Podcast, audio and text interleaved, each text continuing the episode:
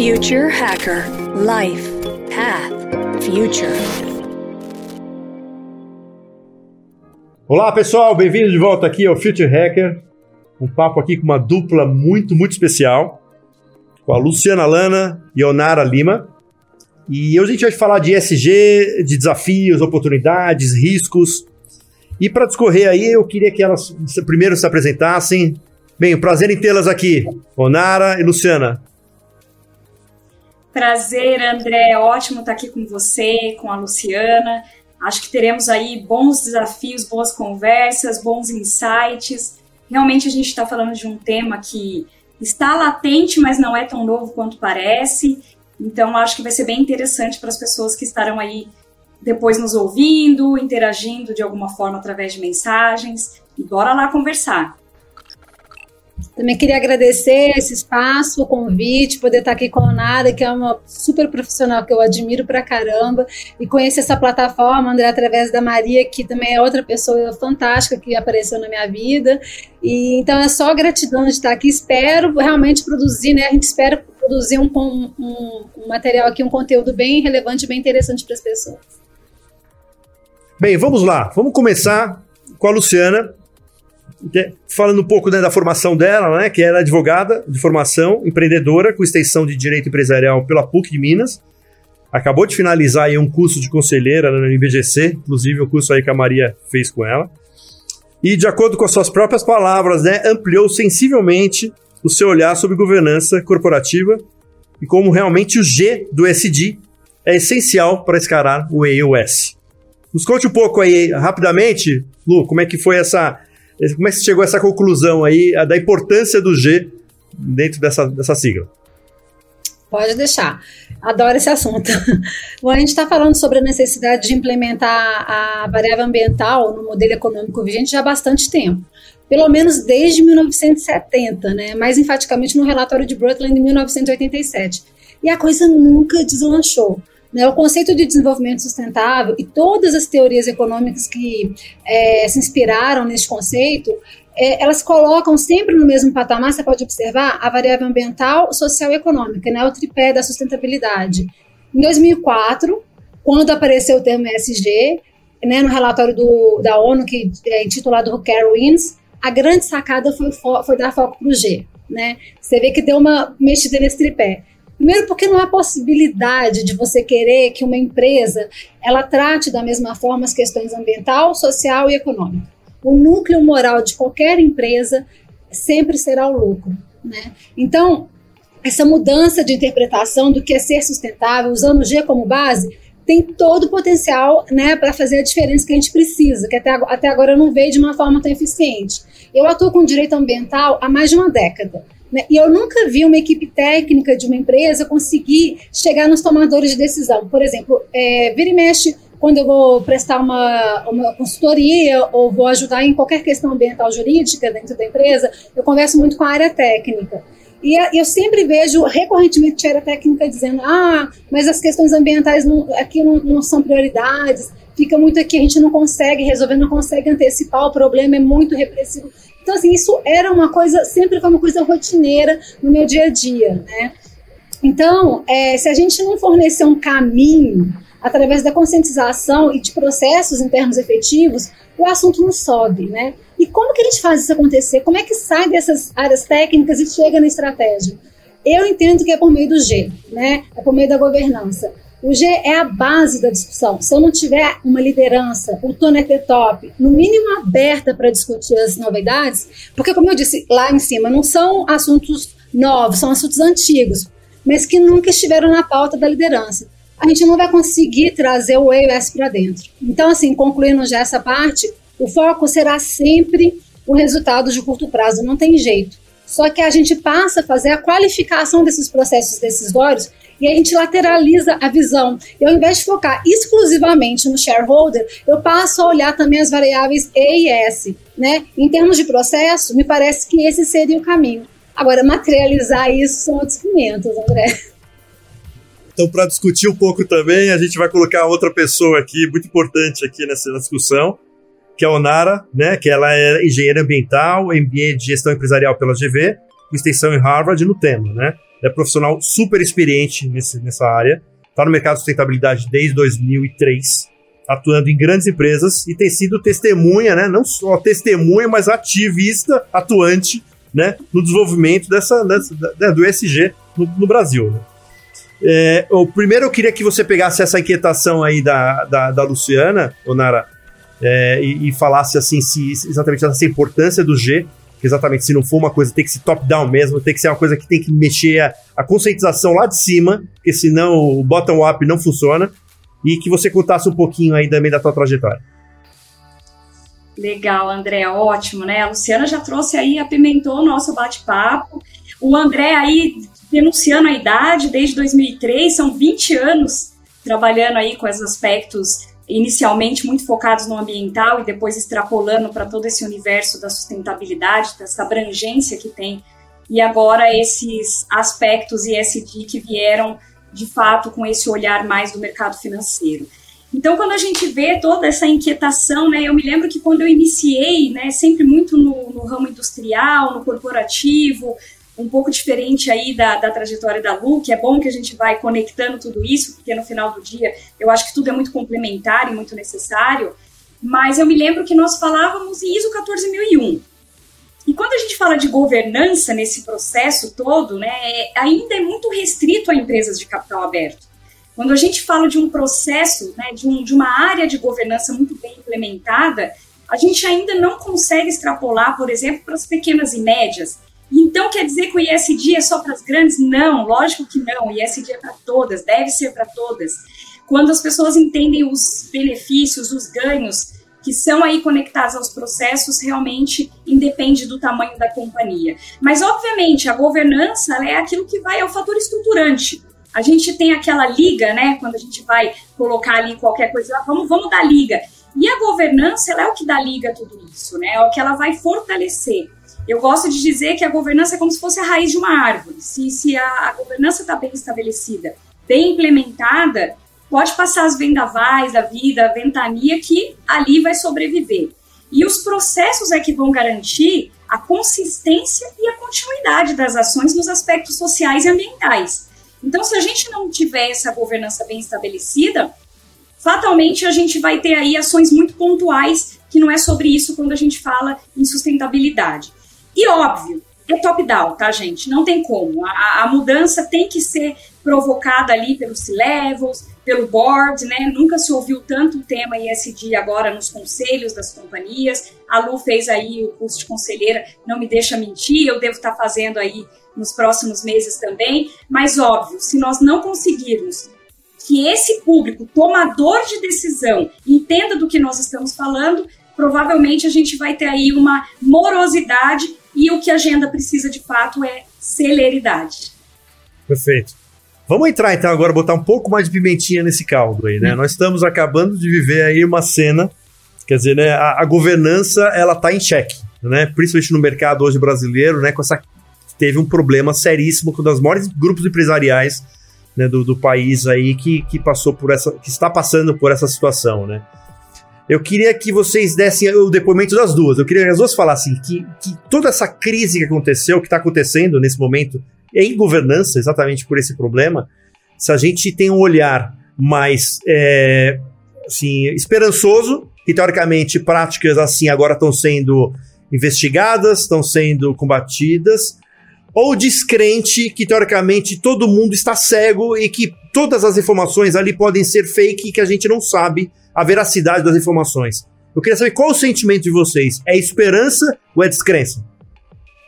Ah, posso começar, Onara? Não, então, eu acho que. Eu não sei nem, nem de um lado nem de outro tanto, assim, sabe, André? Ah, é, bom, enfim, na minha visão mais assim jurídica, uh, me parece que a gente está nesse caso e vários outros parecidos, que a gente tem uma lacuna é, de punibilidade. Tá? Eu estava até conversando com a Nara ontem, a gente estava discutindo um pouco sobre o, o, hoje, e a gente também chegou na conclusão de que talvez uma regulamentação vai, possa acelerar esses processos todos, porque essa questão da boa prática e fazer porque é bacana não está indo muito, não. Por uma questão de valor e propósito, isso tudo não está sendo incentivo suficiente, vamos dizer assim. Então, é, nesse caso específico que você mencionou, né, uh, me parece sim que existe uma lacuna de disponibilidade sobre o aspecto penal.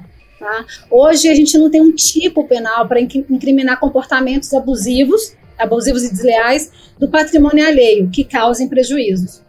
Por exemplo, na Alemanha, só para trazer uma para ilustrar, é, eles possuem para essa situação o crime de infidelidade patrimonial que é, significa a infidelidade patrimonial significa incriminar o comportamento do indivíduo que tendo um dever de proteção do patrimônio alheio causa-lhe dolosamente um dano.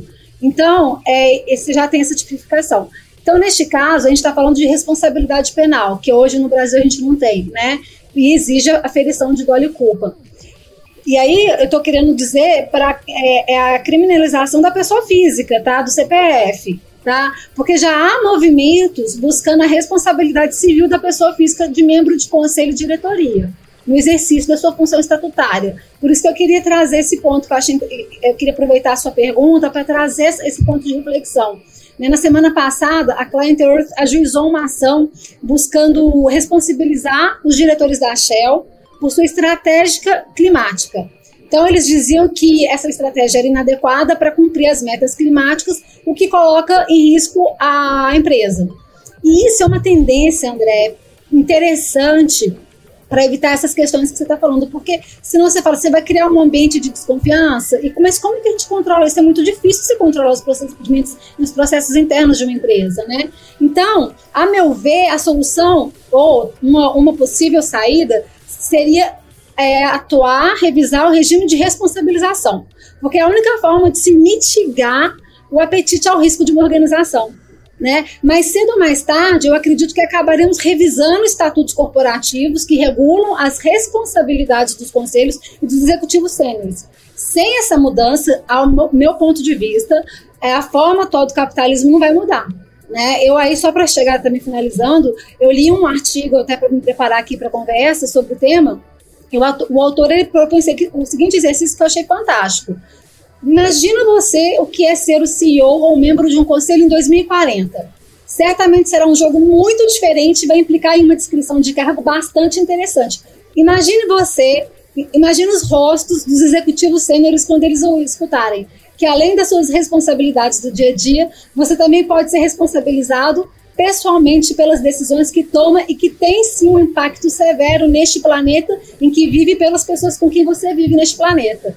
Então, assim, é óbvio que é bem polêmico, é uma questão complexa, né, na medida que ela vai privilegiar o capitalismo de stakeholder sobre o esvazia um pouco os preceitos do capitalismo de shareholder, mas me parece um caminho interessante para mudar aí a conduta do conselho do, e, do, e dos executivos sêniores. Poderia começar com os políticos, né? Já seria já um belo passo. Né? ah, mas isso aí já é, é para outra conversa, André. Vamos lá, Nara. O que, que você acha Não, disso? Poderia começar pelos políticos, eu, eu, eu, fico meio preocupada, porque daí é capaz da gente não, não avançar mesmo, né? Mas, enfim, é, eu estava lendo uma reportagem essa semana do Fábio Alperucci, e, e assim, eu vou até pedir licença para mencioná-lo aqui, até porque eu gosto muito da coragem dele de falar muitas coisas que ficam veladas, mas ele falou justamente sobre vários pontos de vista relacionado a esse caso específico da, da, das lojas americanas, e ele falou o seguinte, né? O novo mercado não é um selo de virtude. E eu achei interessante porque quando a gente olha para esses índices, essas, esses rankings, esses próprios ratings, né, que avaliam as empresas, é, eu, eu acho que a análise e a, a avaliação ela tem que ser muito mais profunda. Porque quando a gente está olhando, ela vai dando sinais. Se você analisar depois que aconteceu, que você já tem ali aquele viés do problema materializado, você começa a perceber que a empresa já dava ali seus pontos de atenção. Por exemplo, uma das coisas que foi falado muito é sobre é, o capitalismo selvagem que acontecia ali dentro, né? Era lucro a qualquer preço literalmente aquele capitalismo total de shareholder. E a gente tem uma outra questão muito, muito assim do nosso país, que eu vou falar de onde eu conheço, é sobre os bônus de curto prazo. Né? A Luciana falou muito bem ali no começo, esse curto prazismo, ele é o que nos traz muitas ciladas. Porque quando a gente olha em bônus de executivos, pensando no curto prazo, a responsabilização dele até mesmo nos aspectos financeiros, que é um aspecto muito relevante aí para todo e qualquer executivo, ela começa a ficar com pontos cegos. Opa, eu estou vendo aqui o meu hoje, mas eu não estou extrapolando daqui 5, 10 anos. Quais são os riscos dessas consequências?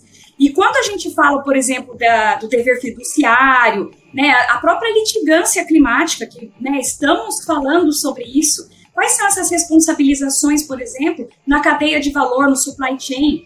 Ou seja, eu faço tudo certo, mas e aquela pessoa que está trabalhando ali comigo, aquela que eu estou contratando? Então a gente começa a entender essas responsabilizações que elas extrapolam de várias formas.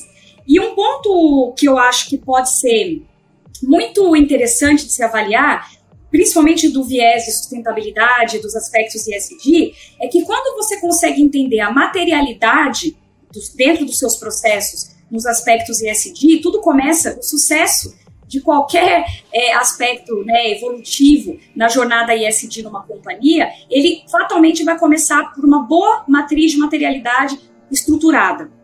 E quando a gente olha para a matriz de materialidade, você tem que olhar que a matriz de riscos e oportunidades tem que caminhar junto. Ou a pessoa não entendeu nada sobre o que está falando. Então, nós ainda estamos aí num, num processo de maturidade para que esses conselheiros, para que esses tomadores de decisão, para que essas pessoas que de fato têm a sua responsabilização no CPF possam entender qual é a amplitude de tudo isso e até onde essas responsabilizações podem ir. E óbvio, né, se a lei realmente não tiver ali o seu caráter efetivado, a gente acaba ficando naquela situação da não punição e, infelizmente, a sensação de impunidade é o que leva as pessoas a quererem correr maiores riscos. Perfeito. É, é, engraçado, né? Essa parte. É, quando você vê empresas pequenas, né? Por exemplo, né, eu tive, eu estou fazendo também um curso de SD, né? E eu estava falando com uma pessoa que tem uma empresa pequena e ela falou assim: não, não, eu não quero, não quero nem entrar em SD, porque teoricamente a empresa é muito pequena, tudo. Aí eu comecei a falar assim: que com esse medo do ISD, né? De, de, teoricamente, de práticas, etc. E aí, quando a gente começou a conversar, é, ficou claro que ela já fazia várias práticas sociais, muita coisa legal, diversidade, ela já tinha tudo ali dentro, né? Então, às vezes, é, é, é, esse trabalho de educação também é fundamental, né, do ponto de vista, né, para de, de, catequese quase do mercado, falando, cara, isso aí isso faz bem para tua empresa, você, você pode já estar tá fazendo e nem sabe, né, e nem não, não tá, né, é, como é que fica esse, esse papel de sair um pouco esse discurso apenas das grandes, top da Easy lá, né, que são, sei lá, 200 empresas, e passar isso para uma sociedade em geral, para né, milhares de empresas aí que poderiam já ter, né, trabalhar com a parte de ESG, que talvez nem saiba como, né? Como é, como é que funciona isso? Olha, André, eu falo com você sem medo de errar, tá? É, o maior desafio e o maior fatia do bolo que não está aí nessa conta corrente está relacionado às PMEs, né? Que são as pequenas e médias empresas. E de fato é isso. Quando as pessoas começam a falar com muita complexidade sobre aspectos que podem ser simples de serem implementados, começa a criar essas, esses muros, né? Não conecta as ideias, a pessoa não consegue nem entender que o que ela está fazendo já é benéfico e já está conectado a tudo isso. Então, acho que extrapolar, né? Quebrar essa barreira, quebrar esse medo de falarmos de algo que as pessoas trazem ali com a sua complexidade, que na verdade na simplicidade é que tem as melhores ações, a gente começa a perceber também que por essa razão, ou mesmo por é, ser ali a grande empresa manda aquele questionário gigante. Ah, responde esse questionário aí, a pessoa não sabe nem por onde começar. Então, acho que quando essas grandes companhias estenderem as mãos para essas pequenas e médias e apoiar essas pequenas e médias na, na tradução, na compreensão de, do que é tudo isso e entender que é uma jornada, né, não tem como você dormir e acordar sustentável, você precisa entender do que está sendo dito, ele começa a ter eficiência operacional, por exemplo. Então, às vezes o cara não está vendo uma oportunidade no reuso de água. E é uma coisa super simples e é uma coisa totalmente ali ligada ao ambiental e até ao social, porque a água é um recurso natural da sociedade. Então, quando a gente começa a conectar, né, entender do que está sendo dito, as pessoas começam a entender que o simples pode dar muito resultado, né? Por exemplo, segregar resíduo. Ah, por que é tão difícil? Porque se você não segregar no momento da geração, provavelmente depois você não vai ter um valor agregado a esse resíduo. Então, tudo começa muito pela base. E aí a gente entra muito na cultura organizacional, a gente entra no engajamento, a gente entra na boa vontade de quem está ali é, é, caminhando essa empresa para o lado A ou para o lado B, de se engajar em tudo isso e entender do que está sendo dito. Né? Agora, recentemente, saiu a PR 2030 da BNT e ela trouxe de uma forma mais simplificada e mais conectada num único documento o que, que são os frameworks da vida e todo esse universo tão complexo que se tornou, porque os investidores trazem muito esse olhar, mas por muitos momentos essas pequenas e médias elas não vão ser uma empresa de capital aberto ou talvez nem tenham essa ambição. Então acho que também a régua ela tem que ser calibrada. Nada é linear, né? Qualquer que seja o sistema, qualquer que seja o, o, setor produtivo. Mas a gente precisa entender que essa circularidade, né? Esse ecossistema, de alguma forma, ele vai ser conectado e onde cada um entra para potencializar esses resultados. Até porque essas pequenas e médias empresas fazem parte da cadeia de valor das grandes que passam a ter que, que exigir a, essa né, esse, esse esforço conjunto para uma questão de responsabilidade solidária que já está bem, bem clara aí no Risco, nosso... Né? Exatamente, né? Porque assim, se essa empresa é. não está olhando nessa cadeia do supply chain, ela pode correr risco né, né, de, de... Pode, ela vai perder mercado, ou se não, uma coisa, André, é você ter acesso a um capital mais barato, de repente, quando você tem. E assim, eu só para. Só para finalizar a fala da, da Onara, assim, na minha experiência, que eu trabalho muito com empresas de médio porte, ou empresa de grande porte, mas que não está listado, é, a gente, o, o, SG, assim, se a gente pegar um guarda-chuva, ele tem uma base regulada, que é o que a gente chama de compliance, então uma empresa que não tiver um compliance bom, não precisa nem começar a fazer boa prática. Sinceramente, vamos olhar a primeira base regulada. E aí você tem a parte de boa prática. E quando você entra nessas empresas para começar a conversar e vamos ver como é que estão funcionando as coisas, vamos criar um programa de compliance, vamos conectar essas ações, como você falou. Às vezes o cara está fazendo X isso, mas está tudo tão desconectado que você não pode nem falar que você está fazendo esse G ainda, porque esse G é conexão, as coisas têm que tá, elas têm que estar tá completamente ali fazendo um sentido, num escopo global, assim, dentro da empresa. Então, é importante você ter esse programa de compliance, às vezes, alguma coisa parecida. E aí, sabe o que, que eu tenho, que eu percebi muito na minha prática, André? Que quando a gente chega e, e, e estrutura um programa de compliance e a pessoa percebe que através da governança os seus processos vão ficar mais transparentes, inclusive a própria linha de responsabilização. Então, ó, se isso aqui não der certo, a gente já sabe qual setor que é culpado, qual setor que tem responsabilidade. É incrível como eles colocam o pé no freio e dizem, ah, eu vou esperar mais um pouco. Então, assim, não é tão simples. Às vezes, às vezes ah, porque às vezes você agrega um, um, um resíduo. Tanto é que, às vezes, sabe o que eu faço muito com meus clientes? Qual área que você está indo muito bem? Ah, área de resíduo sólido. Então vamos fazer um programa só para resíduo sólido. Vamos começar devagar, então. É o que a Anera falou. É tailor-made. Você não tem que fazer o E e o S, o G no mesmo dia, na mesma hora. Você pode fazer no picado. Mas é porque às vezes a empresa ela assusta com aquele tamanho, eles, eles se sentem expostos, vamos dizer assim. Então é, é, todo é um processo, é um desafio muito grande que não, não é tão óbvio assim, empresa, às vezes ela não quer. Essa que é a verdade, sabe? E aí, aí o, o desafio de convencimento ele é mais, mais mas desafiador ainda, né? Maior. Essa parte de educação é fundamental, né? Porque assim, é. colocam os nomes, as siglas, os termos, as métricas e, e não simplifica exatamente para ter mais adesão, né? Eu acho que quanto mais adesão tiver, mais madura começa a ficar o mercado e aí a gente começa a ir para métricas um pouco mais, né? Reais, né? Do que fica, cada um é. cria a sua métrica. Acho que esse é um grande problema, né? A falta de regulamentação mais oficial, porque cada um tem suas métricas, aí cada um mede por um lado. Você tem 70 tipos de instituto que cria, né? Quer dizer, eu não sei o quanto isso ajuda ou, ou afasta né, as pessoas aí no, do, dos empreendedores. Esse caso de, de, agência classificadora é maravilhoso. E, e, eles não querem ser regulamentados, assim, porque é, cada um gera, faz de uma forma, coloca suas condições, e aí no, no, sobre um, uma, um rating você está em tal lugar, no outro você já está menos. É bem complicado isso, viu? É um assunto bem complexo. Agora vamos lá, vou, vou fazer uma pergunta para as duas aqui. É, do ponto de vista de geração de valor para os stakeholders, né? A gente, a gente falou, a gente vive numa era dos shareholders, né? E estamos aí numa, numa missão aí que acho que é para converter para não convertidos, né? Porque convencer para os convertidos já foi, né? Mas assim, como uma empresa tem uma, uma visão de geração de valor para os stakeholders?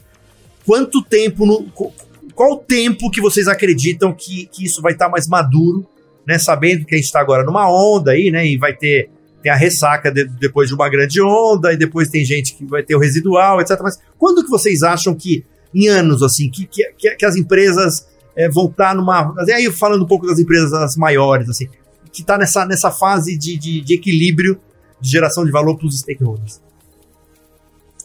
Olha, André, assim, eu, eu mencionei né, questão do capitalismo, a gente fala-se muito, né, dentro do universo da sustentabilidade, o capitalismo de stakeholders, e sendo até mais ambiciosa, é, fala-se muito sobre o capitalismo consciente, que daí é uma evolução ainda maior.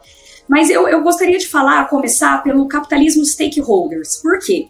Porque muitas vezes a gente coloca tudo dentro desse ecossistema e a gente esquece daquilo que é o maior, o maior bem que a gente tem. Quando as pessoas perceberem que elas precisam colocar dentro desse, desse capitalismo stakeholders o meio ambiente, porque assim, percebe, a gente fala de sociedade, partes interessadas sempre envolve a sociedade, é, os investidores, o mercado como um todo, mas eles esquecem de colocar o meio ambiente como stakeholder nessa conta corrente. E eu, eu gosto de dizer assim: não existe processo produtivo que não seja dependente de um recurso natural.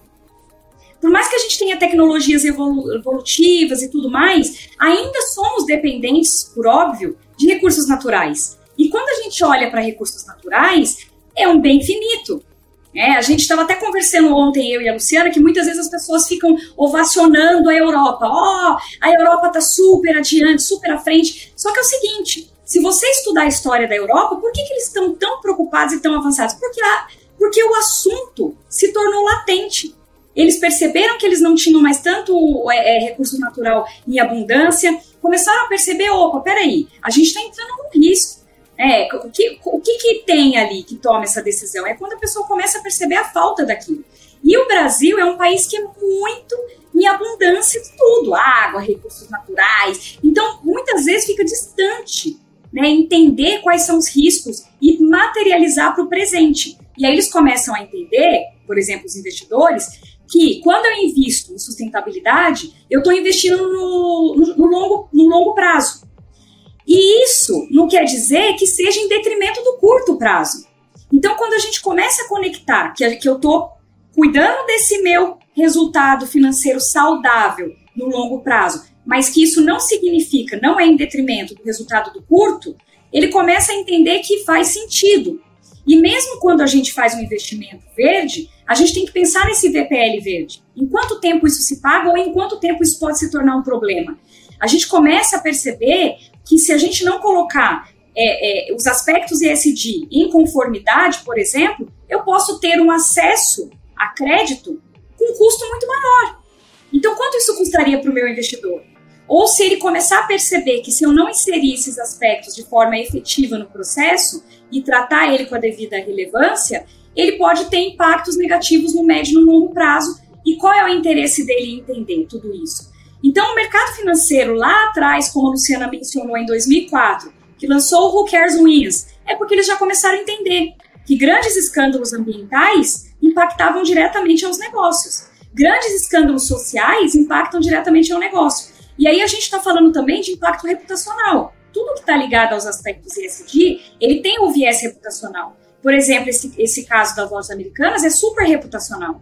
Tem N outros aspectos de impacto? Tem, mas ele é muito reputacional. E claro que quando acontece algo desse tipo, começa a colocar em xeque como está a governança das outras empresas. Então as pessoas começam a falar: opa, peraí, será que a gente está de fato mapeando todos os riscos envolvidos nessa cadeia? Será que a gente está mesmo conseguindo fazer a leitura do que está sendo público? Porque tem isso, você compreender qual é o nível de transparência que a empresa tem. Porque de verdade, a nossa cultura ainda não é tão preparada para transparência.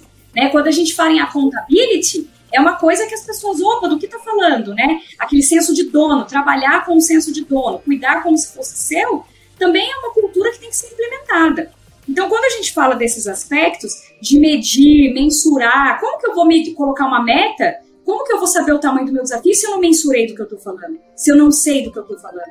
Então, acho que os aspectos ESG dentro de um, de um olhar de investidores, eu acho que ainda falta amadurecimento. Fora do Brasil, os investidores já estão muito mais atentos, né? eles já conseguem ter muito mais maturidade, mas eu acho que o Brasil ainda está caminhando para tudo isso, mas eu acredito muito que o sarrafo só vai aumentar, porque os bancos já entenderam que todas essas questões estão atreladas ao risco do crédito.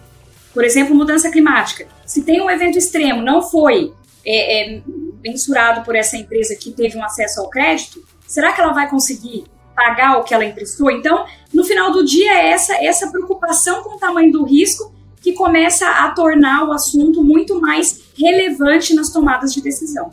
E, senhor Nara, só para aproveitar o gancho e até te provocar mesmo, porque Você, você, na sua opinião, é porque eu, eu vejo, eu sinto que, as, que a análise de risco ainda hoje está muito voltada para risco financeiro e risco de mercado. A gente não tem risco climático analisado, muito menos de, de recurso natural, de uso de recurso natural. E aí a gente vai vendo que a gente tem um capitalismo hoje, como você bem colocou, que é curto prazista, e ele é incapaz de Uh, como é que eu posso falar, de atribuir valor aos riscos globais. E isso torna o processo de transição para uma economia circular extremamente oneroso. Ou seja, hoje é caro. Hoje é caro investir em sustentabilidade. Hoje você tem um custo que nem sempre vai ter um retorno. Né? Porque a nossa economia, o sistema econômico, ele, ele prospera ainda sem contabilizar o custo ambiental. Né? Esse, o modelo econômico vigente ele é incapaz de internalizar o custo da terra, ele ignora os limites planetários. Então eu acho que talvez é, é mudar essa chave é muito complicado e talvez essa questão da regulamentação seja o, o caminho mais, mais eficiente ou mais rápido, pelo menos, né, Onara? O que, que você acha? É, não adianta. Tudo que é voluntário, ele fica aí numa alçada meio perigosa. Então, toda regulamentação, ela é o que garante a efetividade nos resultados. Então, quando fala que é regulatório, o olhar é outro. Quando é voluntário, obviamente, também a pessoa vai pensar, pô, o que, que é minha prioridade nesse momento? 20%, Agora, eu vejo, né? É que são aqueles é, 20% que se engajam, né? Só que exato. quando você está no econômico, tem que estar tá todo mundo, né? Mas eu, o que eu acredito muito é assim, quando a gente fala de sustentabilidade e ESG, ele tem que ser equilibrado economicamente falando também, né? Porque todas as empresas, elas têm ali um foco, que é o lucro. E, tá, e é sobre isso, tanto que o ESG veio trazido pelo mercado financeiro e é sobre isso que a gente está falando, todo o tempo. Então, quando a, a empresa consegue, sabe, Lu, e aí falando um pouquinho da sua provocação, muitas empresas já estão fazendo isso sim, né? Trazendo esse risco de recursos naturais para dentro das suas matrizes de risco. Se você olhar os relatórios de sustentabilidade que são integrados, que já são mais evoluídos, né, não só aquele relatório que conta mais história do que mostra fatos e dados, a gente já percebe que as empresas que estão mais antenadas e mais avançadas, ela tem isso muito claro na matriz de riscos. Agora, o que ela vai fazer com essa informação aí é outra história, vai depender do apetite ao risco, né? Muitas perguntas que a gente recebe é assim: tá bom, o risco foi materializado, foi, foi mensurado. Mas qual é a chance dele se materializar? Por exemplo, em mudança climática, ainda existe muito esse descompasso. Quando a gente olha para o IPCC, eles fazem relatórios de relacionado a clima desde 1990.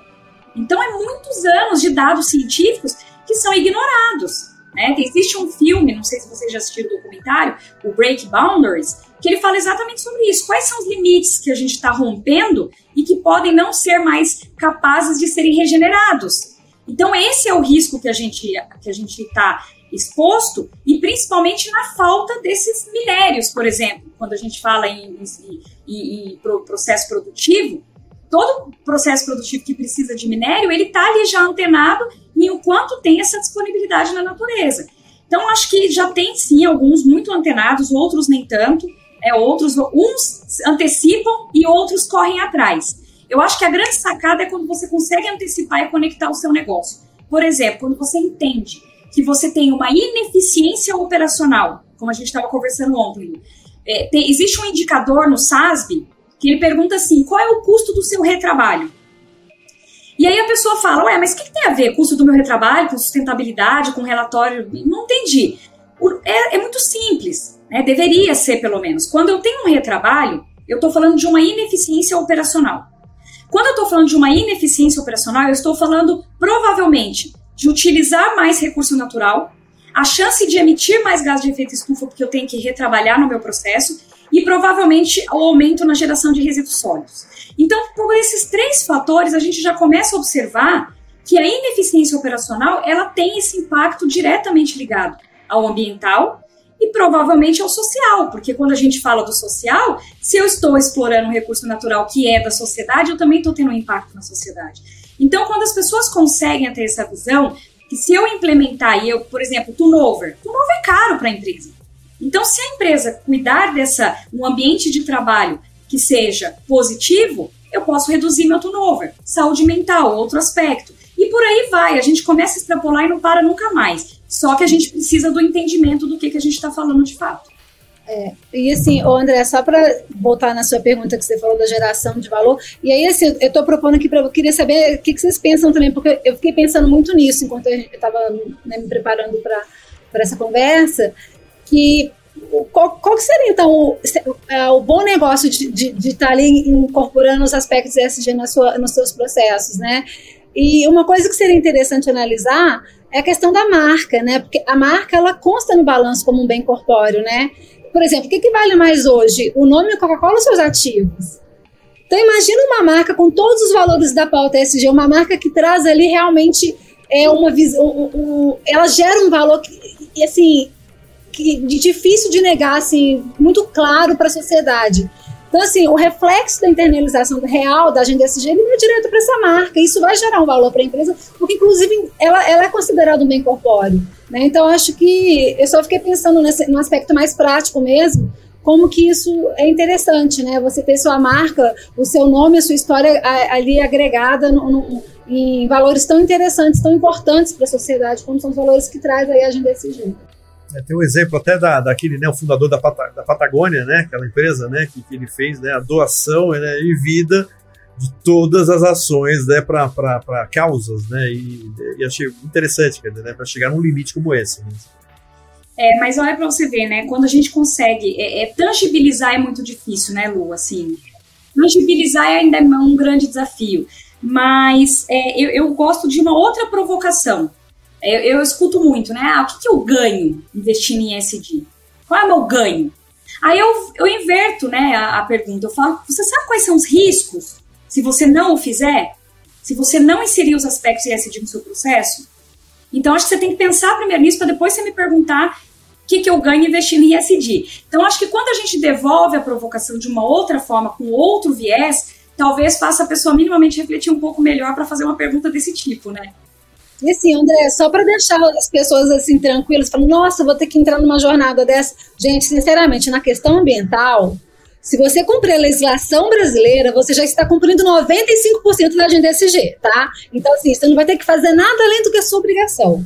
E aí, os 5% você pode investir numa questão de mudança climática, que já é mais boa prática, né? E daí você investe no projeto, mas se você, se você cumprir a legislação ambiental, você está cumprindo 95%. A questão, o S do SG ele é mais complicado. Ele é mais boa prática do que norma. Tirando a cota PCDI e, os, e as normas trabalhistas, seja todo o resto, diversidade, programas de inclusão, isso tudo são boas práticas, né? E a governança, a gente está aí desde, desde a lei das SAs, a gente já tem as ferramentas de governança para trabalhar. Então, a gente não está falando de nenhuma novidade, a gente não está falando de, de tirar nenhum coelho da cartola e nem, nenhuma coisa do outro mundo. É realmente basicamente cumprir o que já, o que já temos de legislação e caminhar um pouco nessas questões de boa prática que estejam conectadas com o impacto que o seu empreendimento gera. Que é o que a gente fala também, não adianta fazer filantropia, filantropia não é SG, né? Então não adianta você fazer um, um projeto lindo de não sei o que, que não tem nada a ver com os impactos que seu empreendimento gera. É, é, é muito bem-vindo, é claro, mas a gente não pode colocar isso num relatório de sustentabilidade e chamar isso de, de SG. É muito bom, mas eu pegar algumas pílulas que vocês falaram é maravilhoso. Dizer, essa daí de você, o que você está ganhando, mas saber que você pode perder o que você tem, esse é um primeiro lado.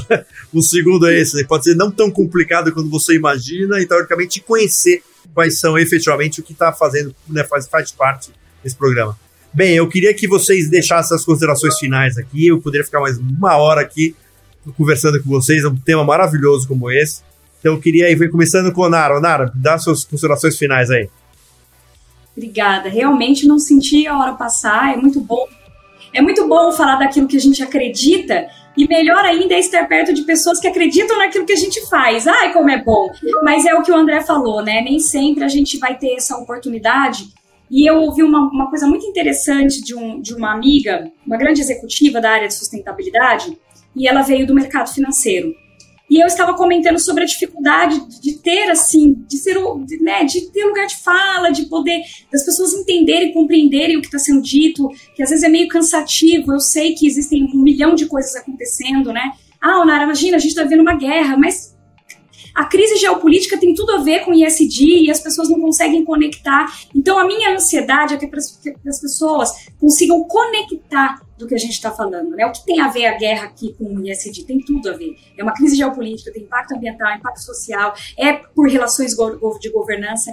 Então, tudo está muito conectado e aí vem impacto com reduz, é, dificuldade de ter acesso a recursos, aí o supply chain fica maluco porque né, a China parou de produzir. Então, assim, gente, crise, pandemia, tudo isso é sobre sal, estar saudável dentro dos aspectos ESG. Só que as pessoas precisam compreender onde esses pontos estão ligados e aonde eles se conectam. E essa pessoa falou assim: olha, Leonara, nem sempre é difícil ter um lugar de fala. O mais difícil é ter um lugar de escuta. E isso me caiu assim, tô digerindo ainda, para ser sincera. Qual é esse lugar de escuta? Até onde as pessoas querem escutar mesmo sobre o que é o ISD? Porque é aquilo que eu falo. Por que, que o ISD é um tema tão polarizado? Porque ele incomoda. E tudo que incomoda, ou tudo aquilo que o ser humano não entende e não está afim de entender, não quer colocar como prioridade, o que, que ele faz? Ele, ele, ele, ele, melhor defesa é o ataque.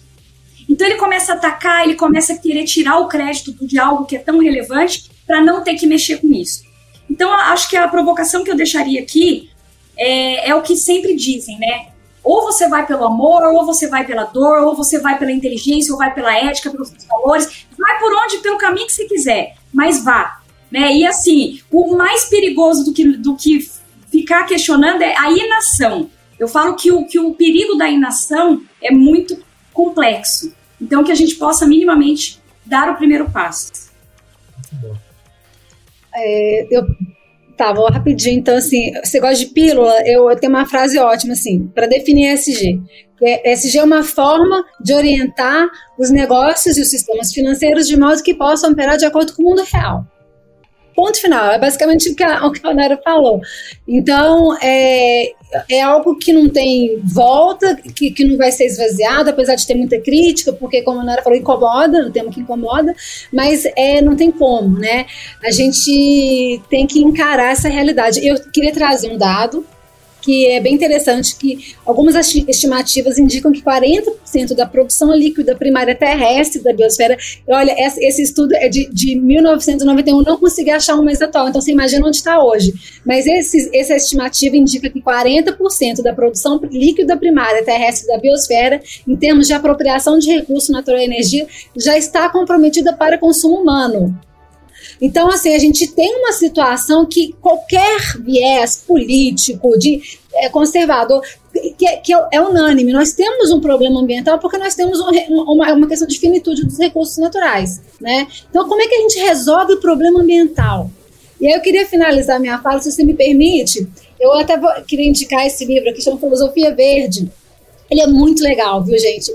Ele, e aí o autor ele, tem, ele termina o primeiro capítulo com uma, um parágrafo que eu vou ler rapidinho aqui, na minha opinião, resume bastante o que eu, o que eu acredito, tá? Nesses, nessas questões de espaço de fala que a Onara estava falando. Daí ele fala assim: parece-me que o controle internacional das grandes decisões, que hoje está na mão, nas mãos de burocracias irresponsáveis, ONGs intocáveis e grandes corporações multinacionais que prestam conta somente aos acionistas, né, aos shareholders, tornou inadiável a adoção do caminho conservador.